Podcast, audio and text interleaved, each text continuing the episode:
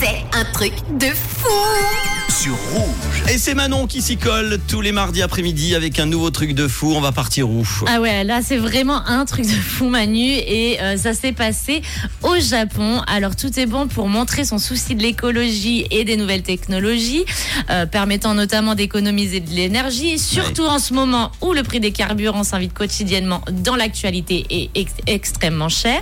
Et donc du coup c'est la firme Toto, un constructeur japonais de toilettes, qui vient de dévoiler un véhicule tout à fait révolutionnaire de sa confection. Manu, est-ce que tu as une petite idée Bah je sais pas, c'est une blague de Toto euh, ça- ça- en effet, en fait, ça pourrait être pas loin parce qu'il s'agit d'une popocyclette.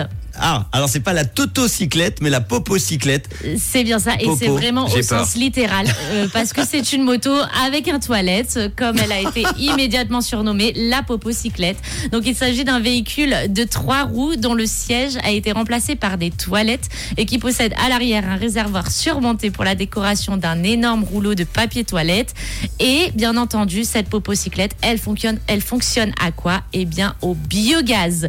Alors rassure-toi Manu, c'est pas le moteur qui a besoin d'alimenter euh, et de produire son propre carburant, donc avec ses propres excréments, comme l'explique Kenji Fujita, le porte-parole de la compagnie. Le biogaz utilisé par le véhicule provient de déjections animales et de boue d'épuration.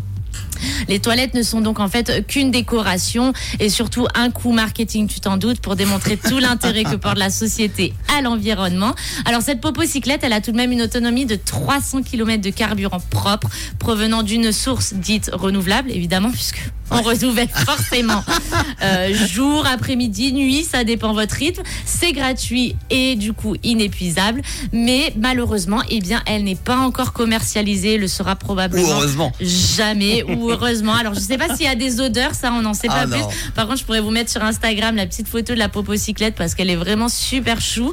Et moi, j'avais d'ailleurs entendu parler d'une affaire comme celle-ci en France. Manu, c'est des jeunes de la montagne qui avaient fabriqué un, un moteur de voiture capable de rouler avec leurs excréments et ils s'étaient vus amendés par la police car en effet, c'est interdit pour l'instant. Donc, euh, Au moins, si tu veux suivre ton ex sur la Popo-cyclette, tu le suis à la trace. euh, c'est le cas de le dire. C'est la Attends. trace, mais Ah. sur la route celle-là. J'ai j'ai le bruit de la Popo-cyclette, attends. Ah voilà. On allume le moteur. Merci Je sais pas si on devrait pas changer le nom par Mimi Cracra, mais voilà. On vous passe ça sur les réseaux.